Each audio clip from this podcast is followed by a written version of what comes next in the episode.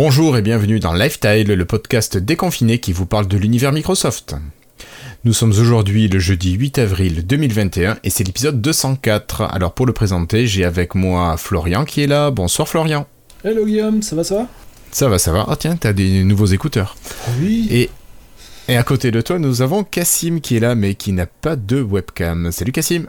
Salut, oui, j'en avais pas ce soir, euh, mais tout va bien. Euh, et j'ai pas de nouveaux écouteurs, euh, même si j'en avais une, tu ne verrais pas de nouveaux écouteurs. Zut Zut, zut, zut. Bon, sans plus attendre, il est l'heure de passer à la partie hardware. Alors, pour commencer cette partie, euh, on va vous parler de, rapidement d'une sortie bon quand même, c'est la sortie du Surface Laptop 4. Alors le Surface Laptop, c'est l'ordinateur portable selon euh, Surface, tout simplement. Alors Cassim, on a eu quelques fuites qui sont arrivées par deux sources différentes. On a appris que ce Surface Laptop devrait avoir soit un processeur AMD, soit un processeur Intel au choix. Si on est sur de l'AMD, on aura des générations euh, précédentes, on n'aura pas du euh, Ryzen de nouvelle génération de la série 5, mais de la série 4. Normalement, ça sera quand même des Ryzen un petit peu boostés. Et par contre, si on est sur la génération, enfin sur du Intel, on sera sur la 11e génération. A priori, le reste devrait être fidèle euh, à ce qu'on connaît déjà au niveau des tailles d'écran et des accessoires. Ouais, j'ai fait le tour? Oui, clairement, ce sera un petit refresh, euh, comme ils ont fait pour la Surface Pro, je pense. Euh, faut pas s'attendre à grand chose. Mais ce sera intéressant, je pense, de, de regarder. On sent que l'annonce approche là, parce qu'il y a eu de plus en plus de fuites. Il y a notamment une page qui est apparue sur le support de Microsoft pour des pilotes Mm. et, euh, et ça a été aussi certifié par la FCC aux États-Unis, donc c'est l'organisme un peu euh, que t'es obligé- par lequel tu es obligé de passer avant de lancer la commercialisation, donc euh, c'est dans les dernières étapes. Donc ça montre que ça approche et puis euh, euh, du coup, ce sera intéressant de voir à cette conférence ou à cette, enfin, ce sera pas, je pense pas que ce soit une grosse conférence, mais en tout cas, à ce- à cette- lors de cette annonce, de voir euh, quels sont les produits exactement qu'ils dévoilent, euh, peut-être en supplément de ce, ce Surface Laptop 4. euh, euh, est-ce qu'ils lanceront à côté des accessoires qui pourront être intéressants ou, ou d'autres machines, quoi. Ok, merci Cassim. Euh, voilà, ben on en reparlera donc quand ils seront sortis effectivement, c'est Surface Laptop 4. Allez, je vous propose de passer au deuxième point. Alors le deuxième point, je l'ai sur la tête en fait pour ceux qui ont la vidéo. euh, c'est ce casque euh, Xbox Wireless, donc le nouveau casque dédié normalement aux consoles de jeux vidéo de chez Microsoft, qui est vendu au prix de 99 euros. Donc c'est un casque qui reste j'allais dire oui qui est abordable qui est pas bon marché mais qui est abordable Euh, ce casque donc il se connecte à votre console avec le protocole propriétaire Wi-Fi de chez Microsoft. Vous pouvez également le connecter de cette manière si vous avez le petit adaptateur qui permet de brancher vos manettes Surface. Euh, pas vos manettes Surface, vos manettes Xbox, pardon. Euh, vous pouvez le connecter sur vos ordinateurs, vos smartphones en Bluetooth et vous pouvez faire comme je le fais ce soir, le brancher en USB-C. Ça marche également. Et là, il n'y a pas besoin de l'installer, ça se... il est reconnu tout seul. Donc ça c'est quand même assez pratique. Euh, c'est un casque, moi ça fait une dizaine de jours que je l'essaye. Euh, donc sur la console, d'abord il marche très bien, il est vraiment très pratique. Je trouve que le son est bon, on se repère bien, droite-gauche. euh, euh, au niveau des jeux, il est assez immersif.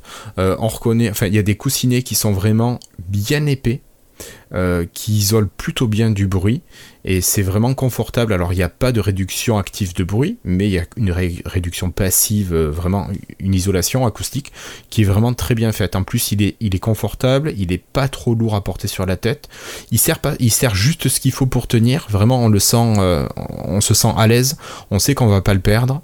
Voilà, donc c'est vraiment, voilà, très confortable, bien pratique. En ce qui concerne l'audio. Donc je vous ai dit pour euh, les jeux c'est très bien, pour les voix en communication, que ce soit le téléphone ou là pour le podcast, c'est bon. Le, micro est clair du casque. Euh, par contre, au niveau des écouteurs, un petit peu trop de grave dans les communications, mais ça reste très largement acceptable. Et là où le bas blesse, par contre, c'est si vous voulez l'écouter pour de la musique, euh, ça va être, je trouve, un son très grave. Il y a beaucoup trop de graves qui sont euh, disponibles, enfin, qui sont dans le casque.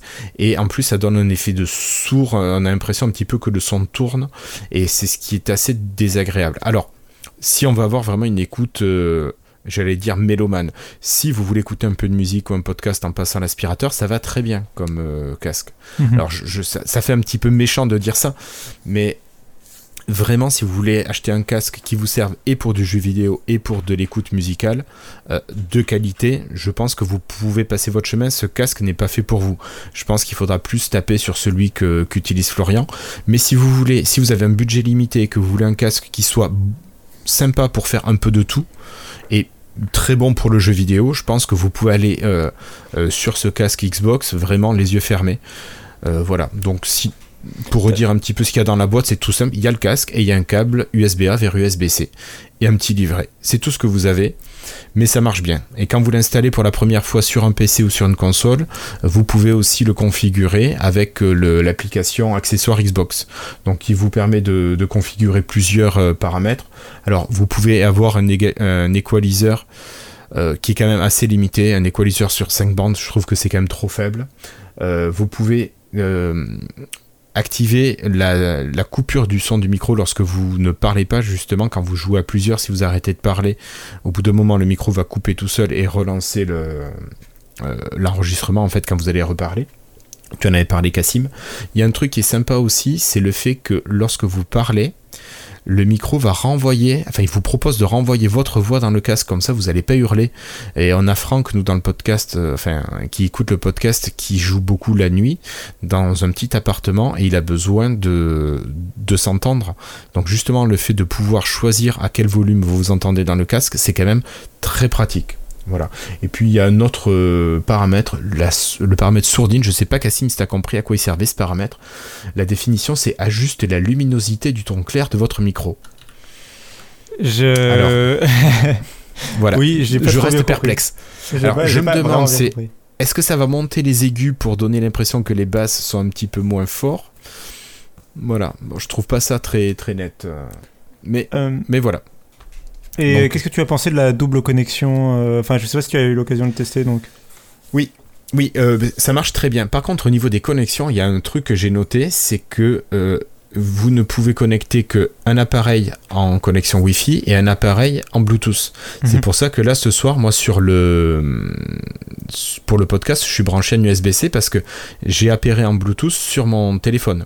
Mhm, Alors que si tu j'ai un petit casque à conduction osseuse euh, qui marche en Bluetooth uniquement et qui lui peut s'appairer à plusieurs appareils et il va prendre le son de l'appareil que tu es en train d'utiliser. Et je trouve ça beaucoup plus sympa. Tu vois, je pensais que euh, ce casque pourrait reconnaître plusieurs appareils Bluetooth et prendre celui qui est actif. Oui, je, non mais clairement, euh, c'est vrai que ça fait partie des limitations surtout qu'il y, a de plus en plus d'appareils qui peuvent se connecter à plusieurs ben appareils Bluetooth et qui arrivent vraiment à, se souvenir de, au moins de plusieurs profils. Euh. donc euh, donc c'est vrai. Ben, parce que tu peux avoir classiquement un ordinateur, un smartphone. Déjà, ça te fait deux appareils sur lesquels tu le connectes en Bluetooth. Ensuite, tu vas avoir une console. Bon, là, tu vas passer avec le protocole direct. Après, une autre, euh, un souci que j'ai eu, moi, j'ai d'abord appairé le, casque sur l'ordinateur. Donc, très bien, j'ai pu euh, aller sur accessoires Xbox euh, tout de suite sans problème. Par contre, quand j'ai voulu me connecter à la console, j'ai eu pas mal de soucis de connexion et j'ai été obligé de refaire un appairage complet euh, pour euh, pouvoir me rappairer à la console. Et ensuite, voilà, j'ai pu m'appairer en Bluetooth sans problème sur le téléphone. Et c'est pour ça que tu vois, là, je reste en, en USB-C. Je trouve ça beaucoup plus simple. J'ai pas besoin de jouer sur les, les réappérages. Voilà, c'est un des défauts de, de, ce casque. Mais voilà, pour ce prix-là, on n'est pas à 100 balles, on est à 99 euros. Euh, voilà, je me dis, est-ce que, est-ce que on peut lui reprocher de ne pas faire tout ça? Il faut surtout comparer à la, aux autres casques du même prix. J'ai pas eu tout de visu, mais je pense que Cassim en a probablement mieux plus que moi. Ben, bah, après, euh, c'est compliqué parce que je trouve le marché. Euh, euh, si, on parle, si on parle des casques de jeux vidéo, ils ont beaucoup moins de fonctionnalités en général à ce prix-là. Et, et je pense par exemple, moi, j'ai un casque mais, pour mon PC qui m'a coûté un peu plus cher que ça. Je dirais 120 euros, quelque chose comme ça. et qui, selon moi, offre un meilleur son mais il est beaucoup moins bien construit. Euh, euh, il est, tu vois, il est beaucoup plus plastique, il craquelle. Euh, et puis, je pense pas qu'il offre, enfin, il, il, offre pas de double connexion comme ça, et je crois pas qu'il soit compatible avec les consoles même. Mm. Donc, donc c'est très limité. Il y, y, a plusieurs problèmes comme ça. Et il n'a pas du tout la même autonomie. Mais donc, oui, c'est vrai que l'autonomie est excellente. J'ai oublié de le dire. on fait largement une journée d'écoute presque en continu sans avoir besoin de recharger le casque. Ouais. Et, donc, euh, je pense qu'à ce prix-là, on fait pas beaucoup mieux. Enfin, il a, disons que c'est vraiment le rapport qualité-prix qui est intéressant. Euh, malgré les défauts qu'il a. Euh, après, si on a un budget qui est plus large, il y a clairement d'autres alternatives qui sont bien meilleures en termes d'audio, en termes de sur, mm. sur plusieurs critères. Euh, mais c'est le rapport qualité-prix qui est assez euh, bon sur ce, sur ce casque. C'est assez rare venant des produits Microsoft. C'est ça. Euh, mais ils le font plus souvent sur les produits Xbox, justement, qui sont grand public. Donc, donc là, ce casque, il rentre un peu dans cette stratégie-là. Mais est-ce que c'est un casque vraiment jeu ou est-ce que c'est un casque, imaginons quelqu'un qui, ne veut pas s'acheter un, un Surface Headphone qui est trop cher, est-ce que ça peut remplacer ça en mode moins cher si t'as pas besoin de la, la cancellation, qu'on appelle ça, de la, la, réduction de bruit Réduction de bruit. Pour moi, dans les casques mobiles, par contre, casque smartphone, il va y avoir bien meilleur à 100 euros que ce que ce casque propose parce que euh, les casques à 100 euros mobiles, euh, ils ont que du Bluetooth à proposer, ils n'ont pas euh, justement à t'offrir une double connexion, ils n'ont pas d'autres choses à gérer qui prennent du budget sur le coût de fabrication. Et du coup, en casque purement mobile, voilà, smartphone, tablette, PC en Bluetooth, quoi, uniquement Bluetooth, je pense qu'il y a mieux à 100 euros que, que, le casque Xbox. Mm. Voilà, mais c'est vrai que je, moi j'ai écrit un, petit test que je, qui sera publié sur le site de Lifetime, mais en conclusion, enfin, je veux rappeler que c'est quand même un casque Xbox qui est dédié aux consoles et le confort d'utilisation de ce casque lorsqu'on joue est très très bon. Et je pense que si on le remet dans ce pourquoi il a été créé, pour moi à la base il est quand même créé pour la console, il est très bon, il est très immersif, ça nous coupe de ce qu'il y a autour et euh, on est vraiment plongé dans le jeu. Moi, j'ai commencé avec Assassin's Creed, et c'est vrai qu'entre les bruits euh, bah, de l'environnement et autres, t'es dedans. C'est super intéressant. Voilà, donc je trouve D'ailleurs, euh, juste pour compléter ce que tu dis, le, un point fort, enfin tu l'as mentionné tout à l'heure, le point fort du casque, et je, repense à mon argument par rapport au casque mobile. Bah, un élément fort de ce casque Xbox, du coup, ça va être son micro et aucun casque mobile, euh, comme tous les casques mobiles, même les Surface Headphones ont des micros intégrés euh, au niveau des oreillettes et n'ont pas de, de vrais micros euh, tiges comme ça. Bah, du coup, la, qualité du son du micro, elle est souvent très médiocre. Sur tous les casques Bluetooth, c'est rarement très bon. voilà. là, là, le son, il est, il est bien meilleur mais c'est très tout ça est très physique c'est de la physique c'est juste le micro est près de ta bouche hein. c'est ça tout simplement bah, en, fait moi je voyais ça comme une sorte de Surface Headphone bas de gamme mais non en fait c'est c'est carrément des produits différents pour des buts différents complètement oui oui oui oui, oui, oui. Après, euh, s'il y a un petit défaut, alors euh, j'ai pas dit, mais vous avez un bouton là qui est euh, sous l'oreillette gauche qui permet de couper le micro. Là, et on, et on voit qu'il n'y a plus de, de lumière. Mhm. Et euh, donc ça, c'est bien. Et juste au-dessus, vous avez le bouton pour allumer et pour éteindre le casque. Et moi je sais que quand je mets mes mains pour bouger le, casque, j'ai tendance à appuyer sur ce bouton et à éteindre le casque, ce qui est fort embêtant. Euh, surtout qu'un appui bref permet d'éteindre le casque. C'est pas un appui long où là je pourrais y penser, dire zut, hop, j'enlève mon doigt. Non, c'est un appui bref et, et je j'éteins le casque. Ça, ça fait partie des défauts. Je l'aurais pas mis à cet endroit-là et, le défaut, c'est le fait que ça allume la Xbox. Euh, c'est ça. Euh, sans, sans, sans, que tu en aies forcément envie. Après, euh, pour revenir, tu disais que c'était un casque avant tout pour la console, donc c'est ça suit une certaine logique. Juste, je trouve ça dommage qu'il n'y ait pas une option pour laisser le choix. Qui à soit activé par défaut. Bien sûr, activé par défaut, mais que tu ailles dans accessoires Xbox et que tu désactives ça. Mhm. Ou que ce soit dans ta Xbox aussi qu'on puisse le désactiver, tout simplement. Voilà, mais bon, pour 99 euros, je le conseille si vous êtes joueur et si vous voulez un petit casque euh, à tout faire. Voilà, qui craignent pas trop. Euh, je pense que pour en plus, c'est officiel. Enfin, c'est rassurant aussi d'avoir un accessoire qui est officiel, tu vois. Euh, et puis, je trouve. Et ouais, et il fait qualité quand même quand tu l'as en main. Il fait vraiment qualité. Voilà, il a pas à rougir face à des grands, comme le casque que Florian va nous présenter maintenant. Oui, enfin moi ça va pas être un test vraiment très avancé vu que je l'ai reçu il y a seulement euh, quelques heures et que je l'ai testé on va dire un quart d'heure. Donc, euh, mais moi en fait il m'est arrivé un petit truc euh, la semaine dernière, c'est que bah, on m'a cambriolé ma voiture et j'avais malheureusement laissé mes Surface Headphones dedans. Les 1 Bah oui les 1. Donc, euh, bon, au début, je voulais pas en racheter. Finalement, au bout de quelques jours, ça me saoulait parce que j'avais pris l'habitude de, j'avais pris l'habitude de ranger en les utilisant, utiliser le noise cancellation pour mes soucis d'acouphènes et compagnie. Ça m'aidait assez bien. Et finalement, bah, j'ai dit, bah, je vais prendre en racheter. Je vais prendre les deux au passage, hein, tant pis. Et donc bah, j'ai eu les Surface iPhone 2 et ça m'a permis de voir un petit peu la différence par rapport au 1. Alors honnêtement, au niveau sonore, pour moi c'est c'est du pari au même. Hein. Euh, j'ai pas vu la moindre différence au niveau du son. Après, bon, comme je dis, j'ai pas fait de test super avancé. Au niveau design, c'est quasiment le même. On va dire qu'on a une, des petites différences, c'est-à-dire que les anciens, on pouvait, euh, on pouvait pas euh, aller à 360 degrés comme ça avec mon. Ça, ça bloquait à ce niveau-là. Là, on peut tourner dans les deux sens. Bon, on dit c'est du. c'est du. Allô, vous m'entendez encore? Parce que j'ai appuyé sur le bouton Oui, on t'entend. j'ai entendu bip bip, alors oula, j'ai coupé mon casque. Euh, pareil, ils ont changé un peu la forme des boutons, ils sont plus simples à accrocher, à, à, détecter au doigt. Avant, ils ressortaient pas. C'était des boutons avancés, mais ils sortaient quasiment pas. Maintenant, tu les sens, ils ressortent. Bon, c'est du, c'est en gros, c'est de la finition pour améliorer un peu le système. Euh, mm. Après, il y a quelques améliorations aussi au niveau de la batterie. Avant, il me disait, euh, quand il chargeait à fond, il me disait que j'avais 12 heures. Maintenant, il me dit que j'ai 18. Donc, je pense qu'ils ont quand même bien augmenté de, d'un tiers, ce qui est pas mal. Euh, il me propose maintenant d'utiliser mon casque dans les applications Office. J'ai pas la moindre idée de ce que je peux faire avec, mais apparemment je peux faire des choses. Euh, tu peux faire de la dictée vocale sous Word par bah, exemple. Euh, je vois, il m'a dit Voulez-vous activer votre Surface Headphones avec Office? Je bah oui, bon, on verra. Je sais pas ce que ça fait, mais apparemment c'est possible. il y a quelques. Il y a quelques changements au niveau, enfin, au niveau système, système c'est que l'ancien était très intégré avec Cortana et là il n'y a absolument plus rien. Alors. Ça t'étonne toi? Bah non, il y, a y a du plus et du Corta quoi Oui, c'est ça, Corta quoi bah parce que. Pourquoi tu parles de Halo, toi Ça parlait beaucoup en fait, avant. Parce que dès que tu l'allumais, le, premier, ça disait Bonjour, je suis Cortana. Euh, vous êtes connecté à machin, machin et machin. Il vous reste tant de pourcents de batterie. Voilà, et en gros, t'avais parfois 15-20 secondes avant que ton casque s'active vraiment et que Cortana te parlait euh, à chaque allumage.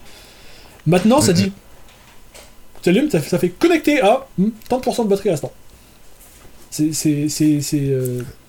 c'est pragmatique. Et c'est pareil, quand tu restes appuyé sur le bouton de synchronisation, avant ça disait Vous êtes maintenant en mode synchronisation Vous allez vous connecter à votre appareil Et maintenant ça fait mode synchronisation Donc, tu vois, c'est. Euh, et c'est mieux d'un côté, mais d'un autre côté, honnêtement, maintenant j'ai l'impression que c'est un robot. Ils ont même pas laissé une voix naturelle comme Cortana, c'est devenu un truc très très robotique. Et ça, je trouve ça un petit peu dommage quand même, c'est on perd un petit peu. Euh, on perd un petit quelque chose là-dedans. Bon, après, on y gagne beaucoup hein, quand même aussi, parce qu'on va dire qu'elle parlait un peu beaucoup, euh, Cortana. Et de toute façon, même si j'avais encore les Surface Headphone 1, il devait avoir une mise à jour de firmware ce mois-ci, justement, qui dégageait toute cette partie Cortana. Donc, euh, bah. C'était la fin. Euh, En un avantage également, c'est. On, vous en avez parlé tout à l'heure pour le, pour le truc Xbox, c'est qu'avant, je pouvais me connecter à plusieurs appareils en même temps, en Bluetooth, mais il savait pas gérer plus le son de plusieurs sources à la fois. C'est-à-dire que je me souviens, euh, je parlais à quelqu'un au téléphone sur ma, sur ma, sur mon, sur mon Android qui est connecté à mon casque. Si j'avais une notification sur Windows, bah, la notification passait au-dessus de mon appel qui était coupé que j'entendais pas pendant le temps de la notification. Vous voyez ce que je veux dire? Ouais, ouais. Euh, ça, ça a été corrigé. La notification arrive et ça coupe pas mon appel. J'ai les sons des, deux appareils en même temps maintenant avec celui-là. Donc, euh, je sais pas ce qu'ils ont fait. Ils ont amélioré la gestion du Bluetooth. Ils ont mis des trucs en plus. Mais en tout cas, c'est déjà un gros, un gros point. Euh, c'était mon gros point noir du premier et ça ils l'ont corrigé, donc clairement c'est une. c'est mieux. Après, bon, si vous avez le premier, je pense pas que ça vaut le coup de racheter juste pour ça, hein, mais. Et peut-être que ça a été corrigé dans la mise à jour euh, firmware. C'est possible, mais je sais pas. Je sais pas si ça c'est corrigeable en firmware ou pas. Ah, je, pense, je pense que si. Hein. C'est pas impossible. Mais en tout cas, bon, c'est une, belle petite évolution. Euh, c'est bien que continuer de travailler dessus, c'est assez logique. après, bon, je pense qu'il n'y a pas grand chose de plus à dire, hein, j'ai pas testé grand chose, donc voilà.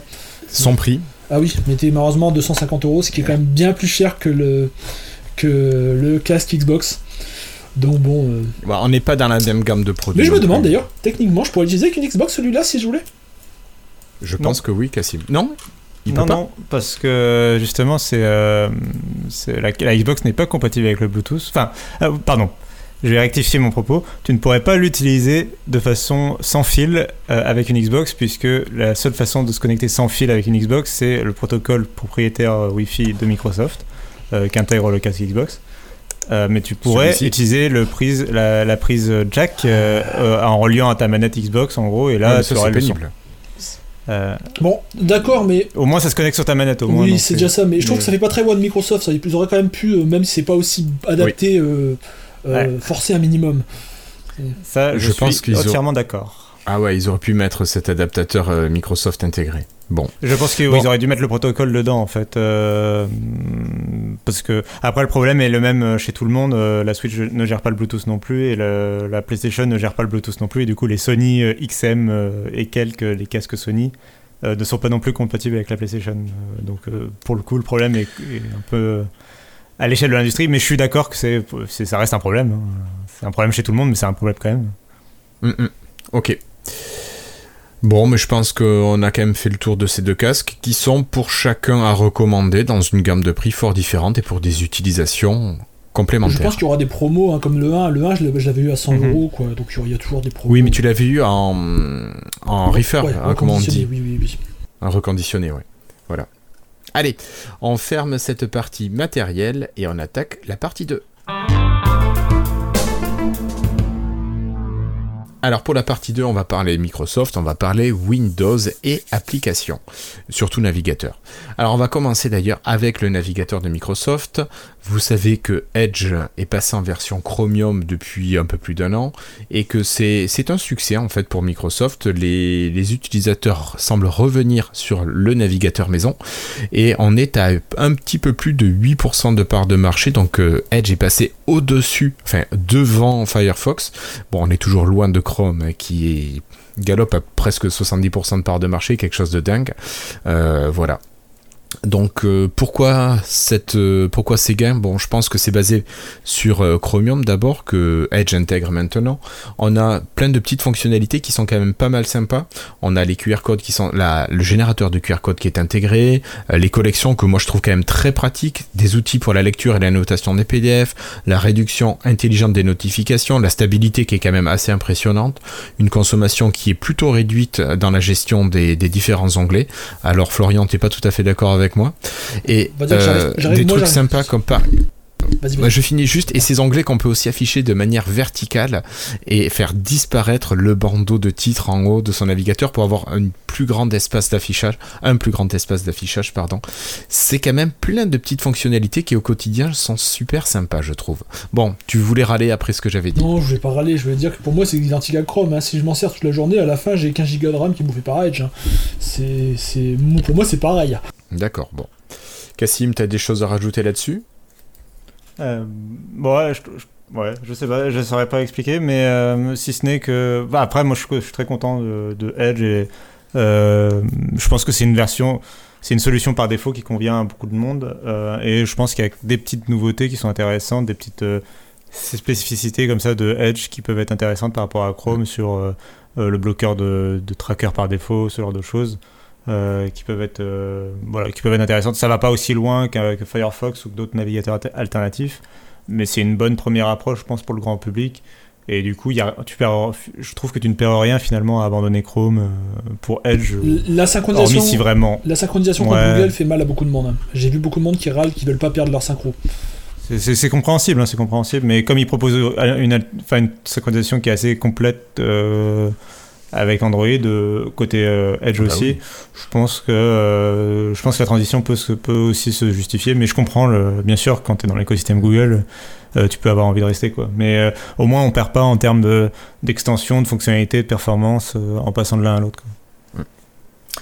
Ok, merci. Bah, on continue à parler de Edge avec une fonctionnalité alors qui est arrivée pour les, les utilisateurs de Edge en version Canary et qui devra arriver prochainement euh, pour les utilisateurs ordinaires.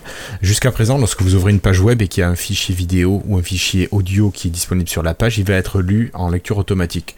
Et Microsoft a proposé une option qui va permettre de limiter cette lecture automatique aux sites que vous consultez fréquemment. Et alors ça c'est déjà activable dans Edge Canary.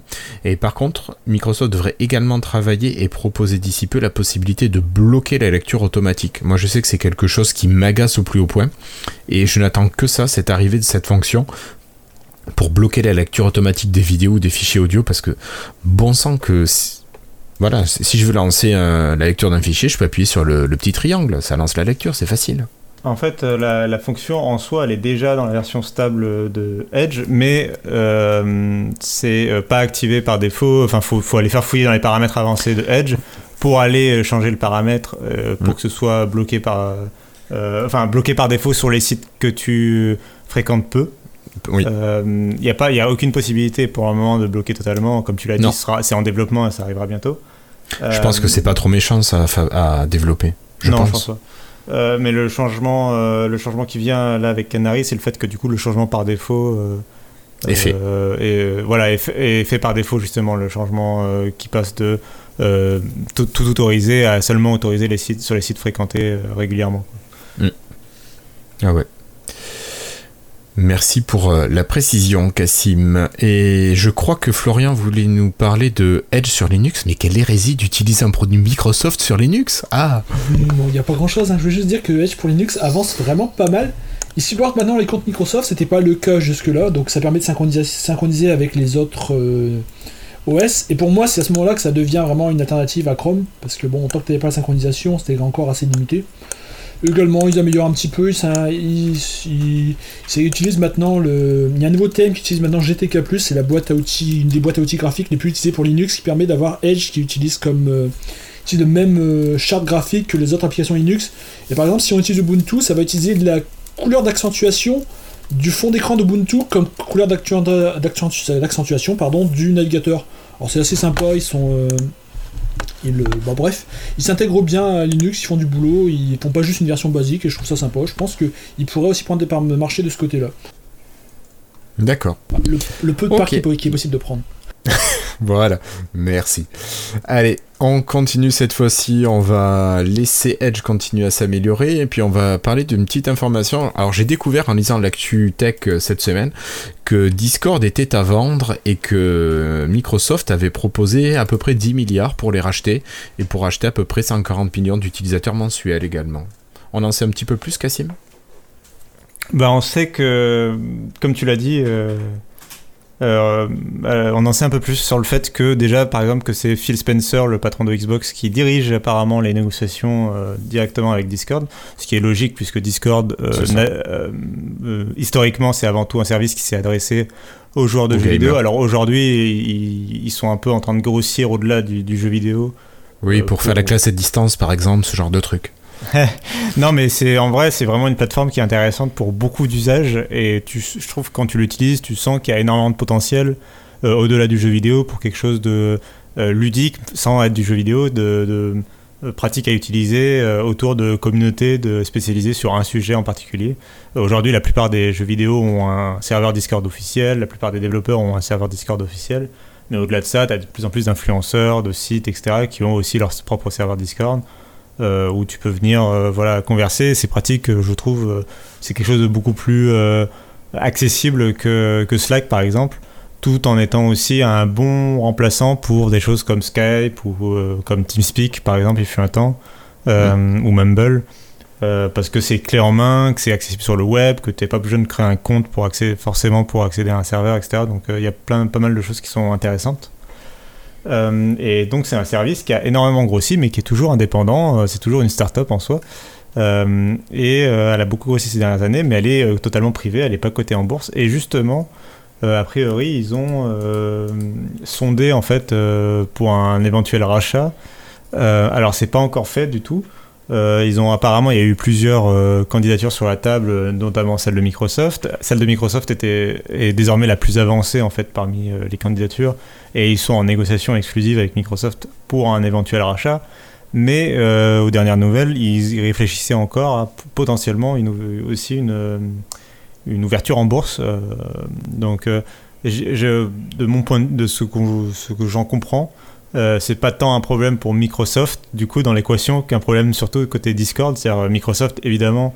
Euh, ils sont ultra partants pour acheter Discord parce que bah, déjà en ce moment ils ont le chéquier euh, qui les démange et clair. ensuite euh, parce que ça fait longtemps que Nadella veut choper une communauté en ligne. Ils, Mm. ils ont complètement la, loupé jusqu'à présent le web et les réseaux sociaux d'une manière générale. Là, ce serait la première fois qu'ils auraient entre guillemets un réseau social puissant, assez Qui populaire fonctionne déjà, ouais. qui fonctionne. Euh, Et donc forcément, ça les intéresse. Ils avaient raté le rachat de Pinterest pour je ne sais plus combien de milliards de dollars, mais c'était une énorme somme. Euh, je vous demande si c'était pas 50 milliards ou un truc comme ça. Bref, c'est un truc euh, Fichtre. démentiel. Euh, et ils ont aussi raté le rachat de TikTok pour des raisons plutôt politiques cette fois. Euh, et du coup, évidemment, je pense que Discord, ça les intéresse énormément, surtout que 10 milliards, c'est une broutille pour eux. Une bouchée de pain et que ça en plus je trouve que ça a énormément de sens à tous les niveaux pour Microsoft puisque par rapport à Xbox c'est intéressant bah, c'est intéressant par rapport à Xbox parce que du coup, bah, ça leur donne une sorte de service multiplateforme qui d'un coup euh, est déjà parlant pour les gamers. Et en plus, dans Discord, tu as un abonnement payant que tu peux intégrer facilement au Game Pass et ça fait encore plus de valeur pour le Game Pass. Et en même temps, euh, as, euh, en dehors de, Xbox, il y a, ça, ça, ça, veut dire basculer probablement Discord chez Azure et donc ça fait beaucoup de serveurs, enfin c'est du client pour Azure qui est facile. ça fait aussi probablement un service grand public euh, qui serait assez pratique pour euh, être un peu le bras armé grand public de ce qu'est Teams pour, le, pour les professionnels, même si Microsoft essayait aussi de placer Teams comme un truc familial, je pense qu'il y a peut-être moyen d'articuler quelque chose plutôt autour de Discord qu'autour de Teams pour le grand public. Euh, tout ça, voilà, j'ai l'impression que ça a du sens à plein de niveaux pour Microsoft, donc forcément, c'est eux, je pense que c'est banco pour eux. Euh, mais mais c'est Discord qui est plutôt euh, est-ce qu'eux ils n'ont pas envie de rester indépendants ou envie de se mettre en bourse? C'est leur euh, je pense c'est leur question de leur côté. Et a priori donc les discussions seraient presque enfin le but serait de finir les discussions en avril. Donc, donc on devrait bientôt être fixé quoi. D'accord. Merci Cassim je vous propose de continuer avec un gros dossier sur Windows 10 et ce qui nous attend de Windows 10. Alors, je vais commencer avec une news plutôt légère, Florian. J'ai pensé à toi quand je l'ai vu. De nouvelles icônes sont arrivées dans la dernière build de Windows 10, la build 21343. Alors, Florian, t'étais content de les voir? Oui, enfin, il n'y en a qu'une, hein, je pense. C'est dans la build, il y a une nouvelle icône pour Paint, voilà, qui arrive sur le store.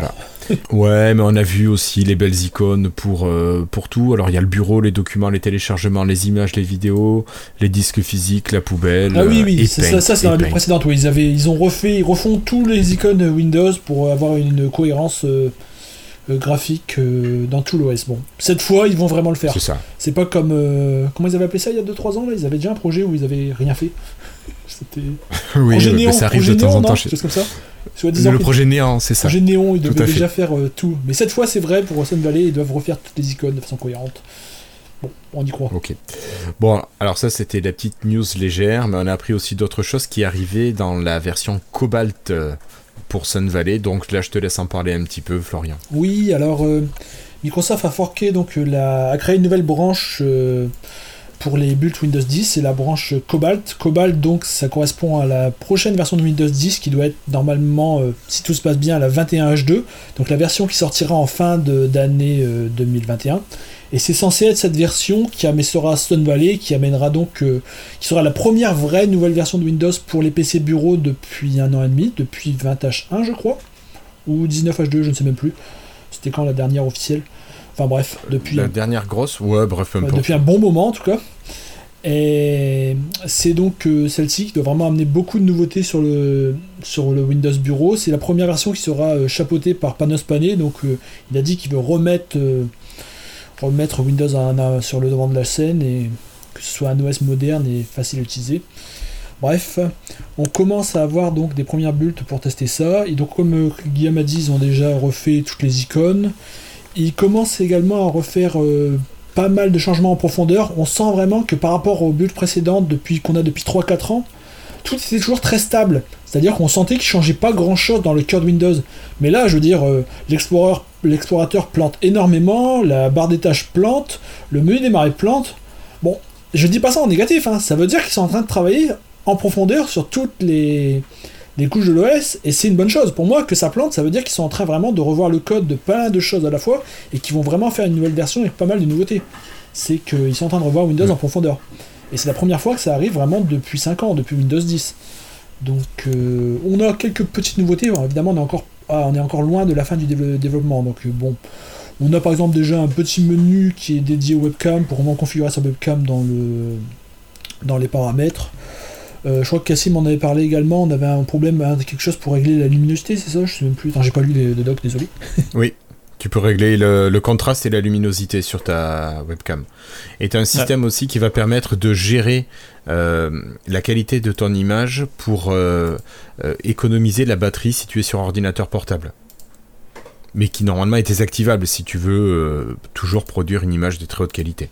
Oui, oui. Et donc, ils ont. Ils retravaillent également sur la barre des tâches et le menu démarrer énormément. C'est-à-dire qu'actuellement, euh, si, vous voulez, si vous voulez comprendre en gros, on a un processus Explorer qui gère toute la part, tout, l'explorateur dans un seul processus. C'est-à-dire que si une partie de l'Explorer plante, vous voyez bien que tous vos fenêtres de Windows ferment, votre barre des tâches disparaît et tout ça redémarre. Je pense que vous est déjà tous arrivé au moins une fois. Euh, oui, oui. Et ils sont en train, dans les premières bulles, de séparer le menu démarrer et la barre des tâches du reste de l'Explorer. Donc on peut imaginer que si euh, votre barre des tâches plante, il n'y a que elle qui redémarrera. Si votre Fenêtre Explorer de plante, il n'y aura que celle-là qui redémarrera. En gros, ce sera dans des processus séparés. si un truc plante, ça n'entraînera plus tout le reste de l'explorateur euh, avec. Euh, ils ajoutent des petites options. Ils sont en train de tester par exemple une fonction pour redémarrer avec toutes les applications ouvertes. Alors ça marche plutôt pas mal, ça j'aime bien moi. Tu fais, tu coches dans ton menu démarrer, dans ton menu démarrer, redémarrer et réouvrir toutes nos applications. Et quand tu redémarres, il te réouvre vraiment toutes tes applications, tous tes onglets exactement comme tu étais. Euh, ils testent également quelques petites nouveautés sur la façon de gérer les drivers. Ils veulent, euh, ils veulent stocker les drivers de Windows dans un dossier, euh, une, dossier une partition séparée du reste de Windows pour dire de. En fait, c'est exactement comme dans Windows 10X, l'idée de l'idée de stabiliser l'OS de cette façon. Ils font évoluer également le système Linux. Maintenant, on, va, on commence à avoir déjà donc, le support des applications Linux graphiques. Et ça, pour moi, c'est quand même un grand, un grand pas en avant. Euh, de ce côté-là, pour l'instant, c'est pensé plus pour les développeurs, mais je pense que ça pourrait, euh, ça pourrait être utilisé par pas mal de monde. Pour ceux qui ont la visio, je crois que je l'ai là. donc, euh, si on est sur un système Linux, il suffit de lancer une application graphique Linux, et voilà, ça s'ouvre comme une application Windows tout à fait classique dans sa propre fenêtre. Ça apparaît dans la barre des tâches. Bref, on voit vraiment, on sent vraiment pas qu'on est sur une application Linux. Hein. Euh, donc euh, on peut ouvrir euh, n'importe quel fichier Windows, ça fonctionne. Bref, ça tourne comme une application Windows et ça marche super bien. Et ce qui est pas mal également, c'est que ça s'intègre également dans le, dans le menu démarrer Windows, c'est-à-dire que chaque application graphique Linux que tu installes sur ton système Linux est détectée et apparaît dans un, dans un menu du menu démarrer. Donc je trouve que ça va bien au-delà de ce qu'on aurait pu espérer et que ça peut devenir à l'avenir bah vraiment quelque chose qui serait utilisé par plus que les devs, par aussi le grand public, c'est c'est plutôt pas mal. Dans le dans, juste euh, pour ajouter un petit point, moi un truc que j'ai noté, c'est général au build en ce moment qui, a, qui sort dans Windows 10, c'est pas un truc spécifique, mais c'est le fait qu'ils sont en train de nettoyer le menu démarrer, euh, la partie euh, toutes les applications. Ils sont en train de vraiment de faire un travail pour le réarranger et le nettoyer. Je sais qu'il y avait un travail sur le fait que les applications actuellement quand elles s'installent à, créer un dossier historiquement dans Windows euh, créer un, dossier dans le menu démarrer dans toutes les applications. Euh, il voulait faire en sorte que si ton dossier, il y a, en fait, il y a qu'un seul raccourci dedans, euh, il me semble que le voilà, il va y avoir que le raccourci et il n'y aura pas le dossier qui s'affichera, il y aura directement le raccourci vers l'application. Ils veulent aussi la, fusionner pas mal de dossiers qui appartiennent à, enfin, qui étaient dictés plutôt par Microsoft au niveau des accessoires Windows, tout réunir un peu dans des outils, dans, dans un seul dossier d'outils. Euh, je trouve ça vraiment, ça c'est plutôt bien vu pour le grand public, je trouve. De, mm. de, et on, l'a vu aussi, je pense, avec la suppression de 3D Viewer ou des trucs comme ça dans des builds précédentes. Je pense qu'il y a Panos Panay derrière qui a dit bon, on arrête les conneries. Euh, euh, maintenant, je veux que votre Windows 10, par défaut, quand tu l'installes, il y a 10 applications. Les 10 applications, elles sont listées dans le menu démarrer, dans l'ordre. Il n'y a pas de sous-dossier, il n'y a pas 46 000 trucs derrière. voilà, il faut que ça reste simple et cohérent, quoi. Tout à fait. Euh, ben, d'ailleurs, tu parlais de ça. Euh, on a des applications qui vont sortir du système. Euh, bon, tu as parlé de Paint, Florian, donc qui va pouvoir être mis à jour directement via le store. On a aussi l'application de capture d'écran quand vous faites Windows Shift S. cet outil va pouvoir être mis à jour en dehors du système maintenant aussi, grâce, enfin, à partir de la version définitive à 21H2, euh, ça sera mis à jour euh, normalement par le store et plus euh, lorsque l'OS est mis à jour. C'est juste qu'ils suppriment la version non store qui traînait encore, la vieille version Win32 d'il y a 10 ans qui était là. Mais bon, au moins comme ça c'est réglé. Donc les gens quand ils installeront leur Windows, ils auront quelque chose de, de propre. Allez, ben on continue Florian cette fois-ci avec ta partie, c'est la partie jeux vidéo.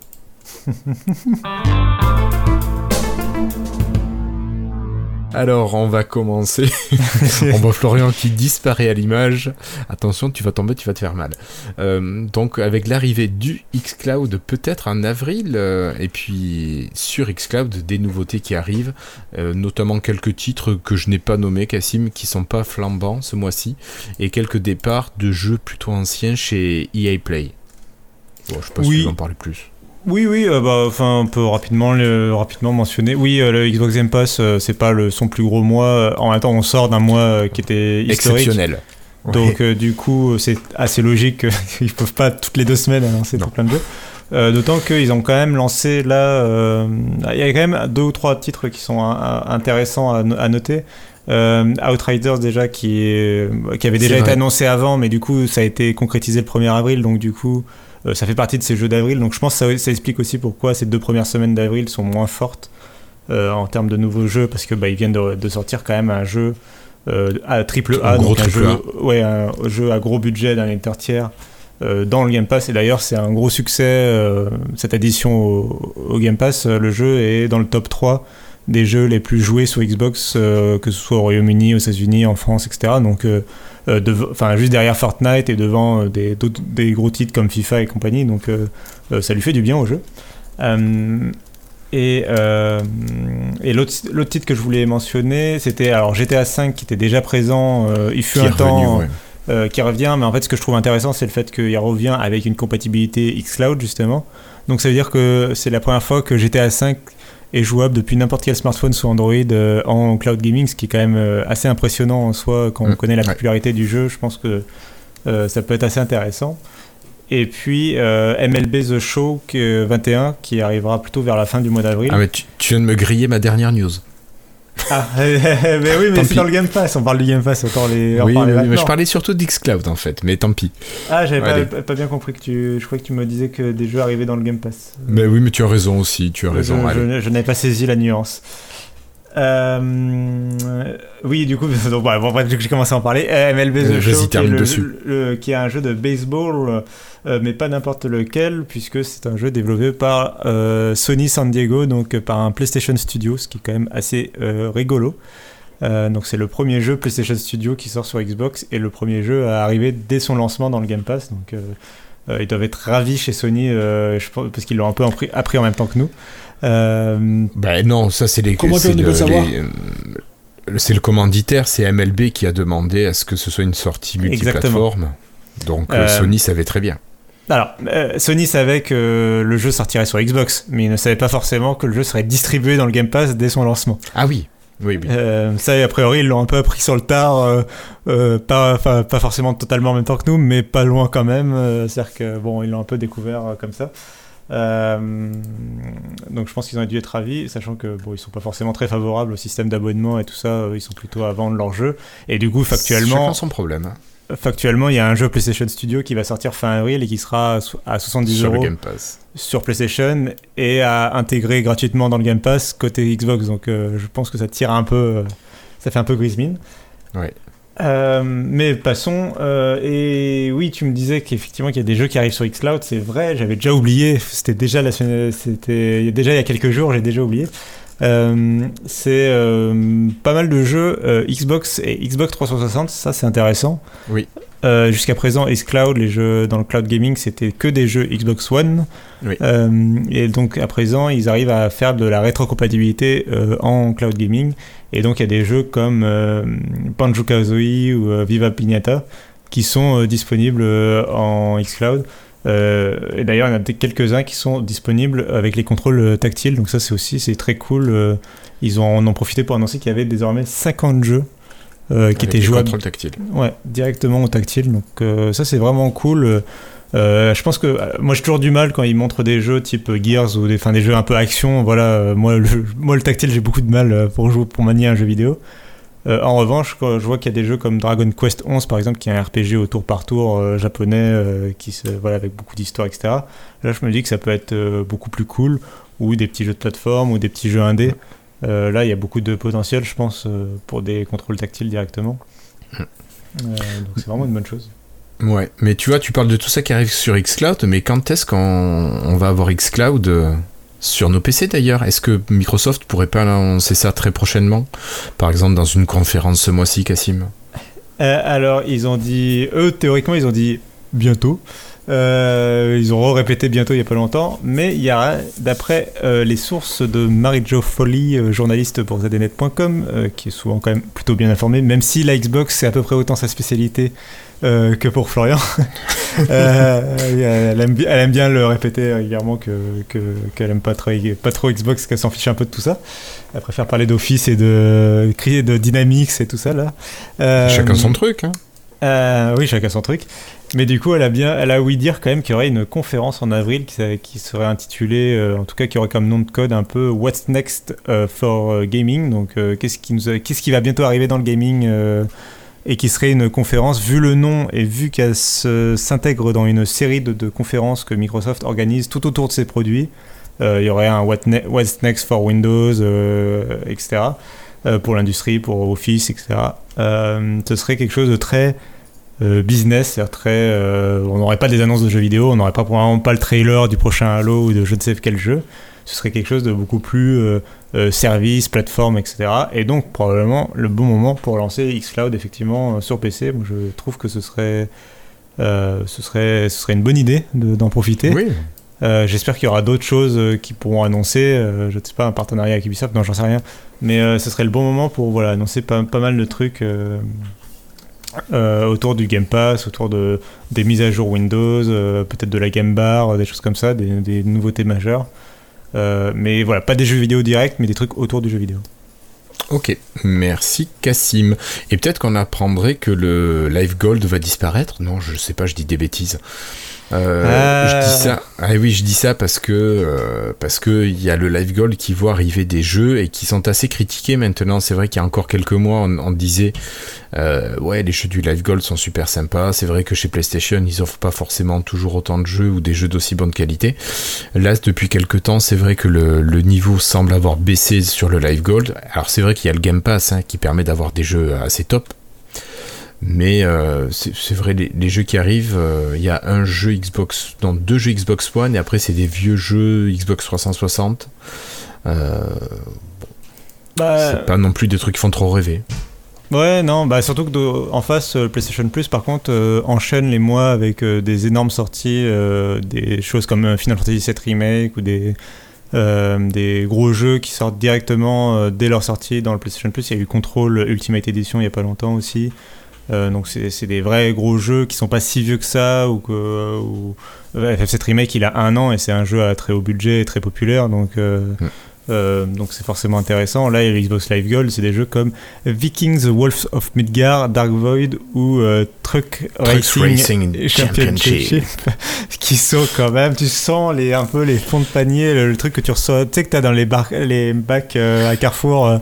oui, à 2 euros. Voilà, et dont tu n'as pas trop entendu parler. Enfin, c'est, je veux pas être, je, en fait, ça me gêne beaucoup parce que bon, j'ai écrit un papier sur le sujet et t'as pas envie d'être méchant avec les jeux en soi. Les jeux, ils ont rien demandé, les développeurs non plus.